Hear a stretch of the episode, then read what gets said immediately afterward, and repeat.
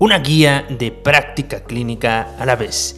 Bienvenido a tu espacio, tu espacio para estudiar, para repasar de manera eficaz, rápida, concisa los temas más importantes de clinopatología y de otros que puedes encontrarte en la medicina.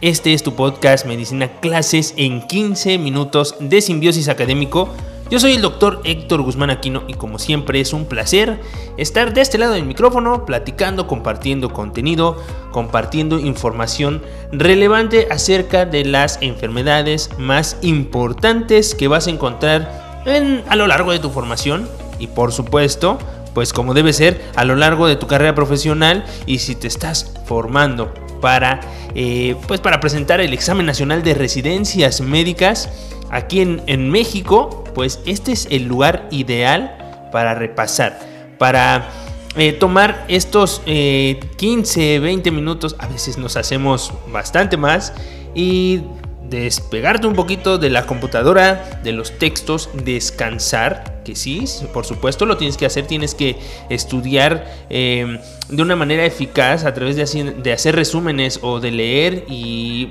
eh, aplicar algunas otras estrategias de las cuales ya hemos hablado en algún momento, pero, pero no siempre es em, posible que tú estés con toda tu concentración em, frente a una pantalla o frente a un libro o a tus apuntes.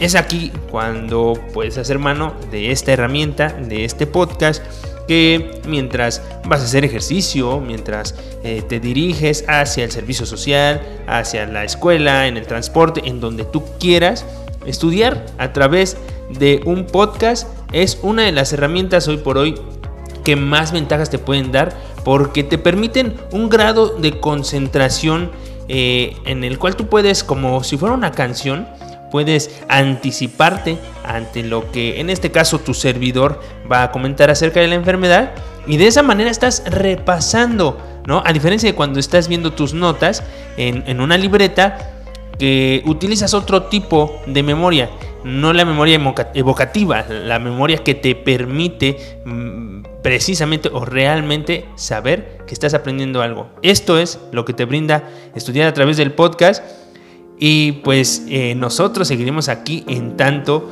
eh, te sea de utilidad esta herramienta. El día de hoy, como has visto, vamos a hablar de una enfermedad que ya habíamos anticipado anteriormente. Hace unos meses hablábamos de enfermedades de transmisión sexual en el apartado de ginecología, pero ahora vamos a hablar específicamente, ahora que estamos abordando estos temas de, de urología, ya vamos específicamente a los temas o al tema de enfermedades de transmisión sexual, que es como lo has visto en la portada del episodio del día de hoy. Y ya hemos hablado de otra enfermedad de transmisión sexual que es la gonorrea. Y junto con ella hemos mencionado a la clamidia. ¿Sale? Estas enfermedades, yo te decía en aquel podcast, si no lo has escuchado, después de escuchar este episodio, te invito a que veas eh, o a que escuches el episodio de gonorrea decíamos que esas enfermedades eh, se agrupaban, o las ETS se agrupaban en enfermedades eh, purulentas y enfermedades que generan úlcera. Y justamente el día de hoy vamos a hablar de las enfermedades que generan úlcera. ¿De acuerdo? Entonces, sin más, la guía de práctica clínica que estamos revisando lleva por nombre Enfermedades de transmisión sexual en adolescentes y adultos que producen úlceras genitales. Y estamos hablando de cinco, cinco que tú debes saber muy bien para eh, tu examen y en la práctica general. Estas son herpes, sífilis, chancroide, linfogranuloma venéreo y granuloma inguinal.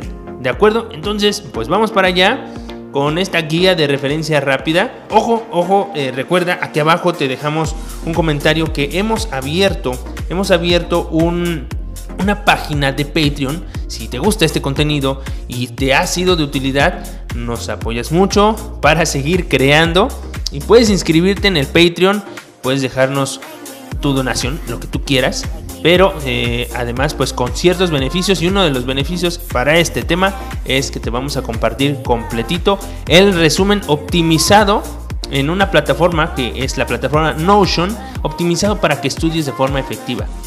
Así es que si te interesa, pues bueno, ahí puedes darle clic a, eh, a seguir nuestro Patreon.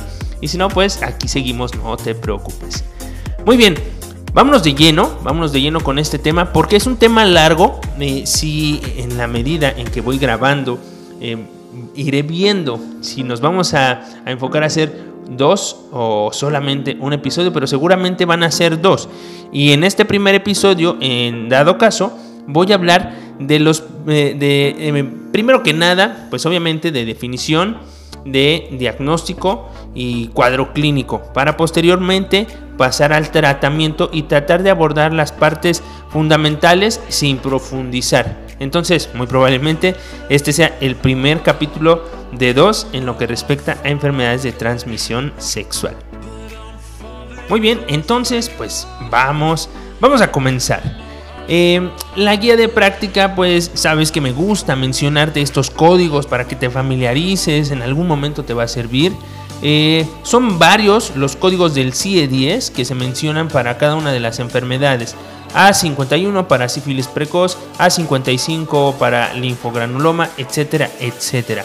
Son los que están ahí en, el código A del 50 al 60.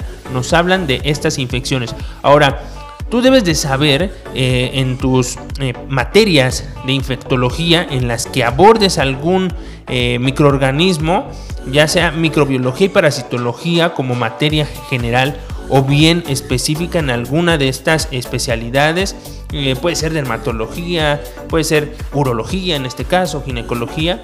Es, algunos de estos microorganismos se abordan y, y, dan para mucho, mucho hablar porque son un tema complejo como por sí mismos, como lo es la sífilis, ¿no? Que tenemos sífilis primaria, secundaria y terciaria. En esta, en esta ocasión, o por el enfoque del episodio, no vamos a hablar a profundidad de cada una de ellas, porque precisamente podríamos tener un capítulo completo de cada una.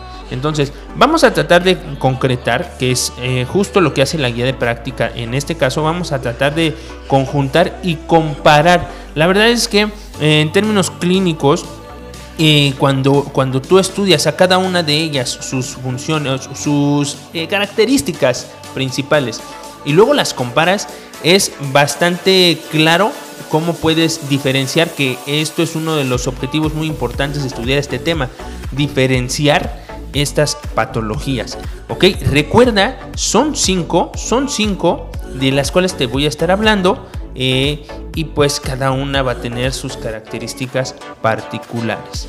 ¿Sale vale? Muy bien, pues vamos a empezar. Recuerda que por definición las enfermedades de transmisión sexual son un grupo de padecimientos que obviamente se adquieren y se transmiten por el acto sexual.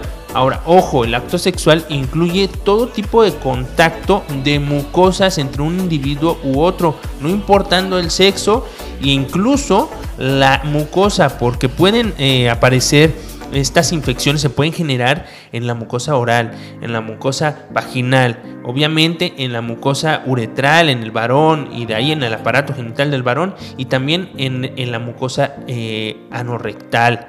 Entonces es muy importante que tengas presente esto. ¿Sale? Esto va a tener que ver obviamente con los factores de riesgo que vamos a, mencionar a continuación.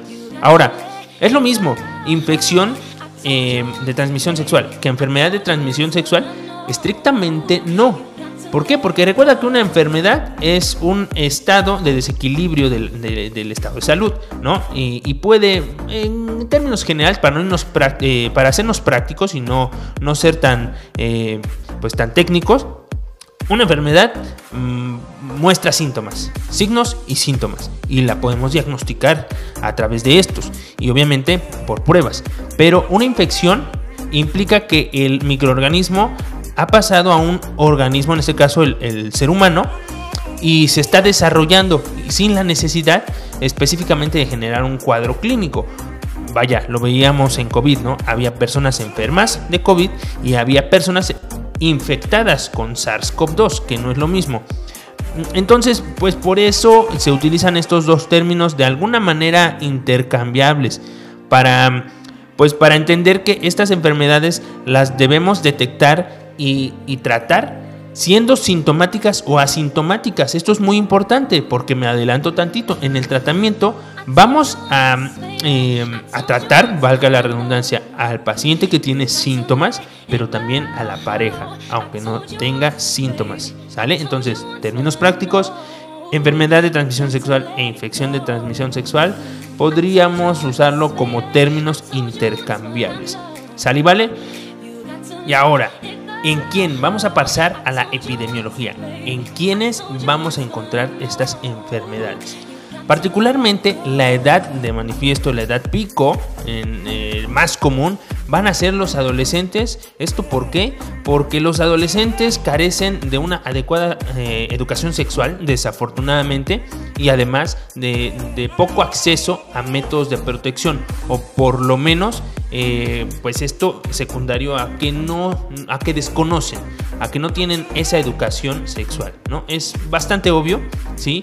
Pero por supuesto que también se da mucho en, eh, en las personas con vida sexual activa independiente de la edad. ¿Sale? Pero los adolescentes son un, grupo vulnerable sobre todo por su cantidad. Aquí en México y en muchos países emergentes o, o en vías de desarrollo como es Latinoamérica, pues esto es muy importante porque eh, hoy en día, 2023, son un volumen importante de la población.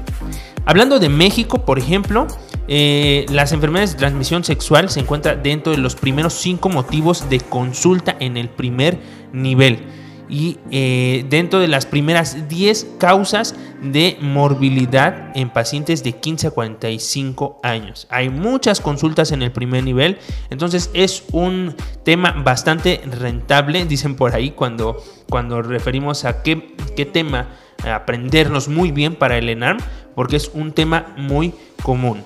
¿Sale? Ahora, etiología ya lo mencionamos, ¿no?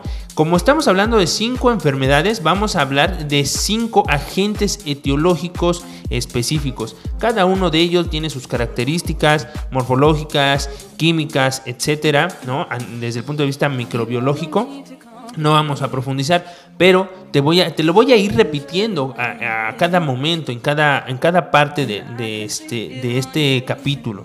¿Sale? Por ejemplo, pues obviamente la sífilis, tú sabes que se desarrolla por eh, treponema pallidum.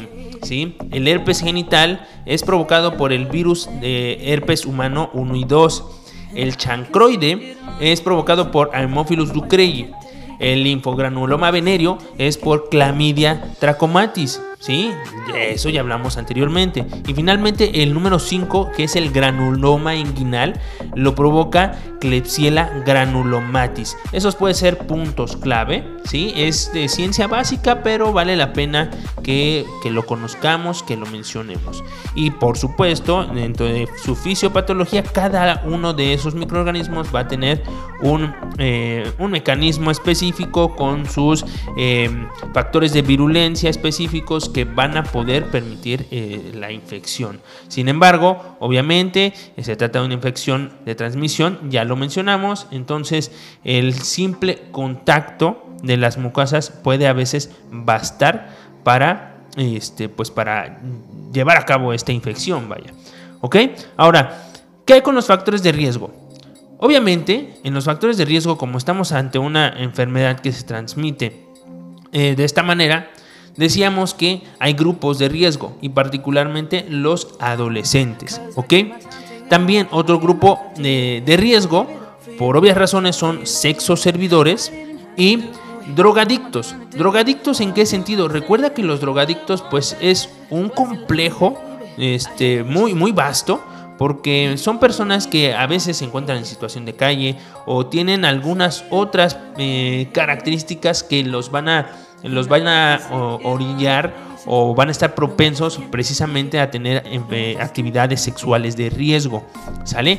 Eh, obviamente no se necesita pertenecer a uno de estos grupos, pero si eh, el individuo tiene múltiples parejas sexuales y además no utiliza protección de barrera como lo es un preservativo, por supuesto que es de riesgo. Y las parejas de pacientes portadoras, aunque no tengan estos factores de riesgo, que no sean adolescentes, que no sean sexoservidores o que utilicen protección, pero si tienen una pareja, eh, si, hacen monogamia, eh, pero su pareja es portadora, evidentemente la pareja va, a terminar contagiando. He aquí la importancia y lo que mencionábamos en la parte de infección y enfermedad, ¿no? Y pues obviamente en personas que, no tengan esta, este acceso a la educación sexual, ¿sí? podríamos pensar en, personas de comunidades indígenas o de escasos recursos que no tienen incluso aparentemente un, acceso mayor a, el uso de condones, por ejemplo, también eh, son factores de riesgo.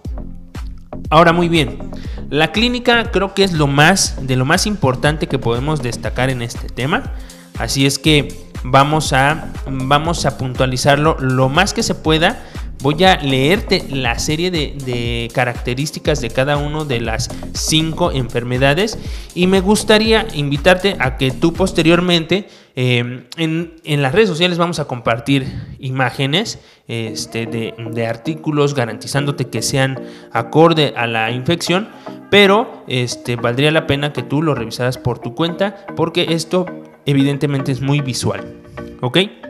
Mira, y sin darme cuenta ya llegamos al, eh, al, minuto 16, pero creo que va a estar perfecto que podamos hacer esto en dos episodios. Así es que eh, con esta introducción que ya nos vamos a ir muy muy concreto con eh, la clínica y el tratamiento y la prevención que eso es los puntos que vamos a, tocar en el siguiente en la siguiente parte de este episodio sale así es que voy a cerrar este episodio en este momento y te invito a que si tienes oportunidad de una vez nos vamos a la siguiente parte, a la parte 2 de enfermedades de transmisión sexual y si no pues más adelante la puedes escuchar completita que ahí vamos a ver completos eh, los cuadros clínicos, las eh, complicaciones y por supuesto el tratamiento. Así es que no me despido, nos seguimos escuchando. Chao, chao.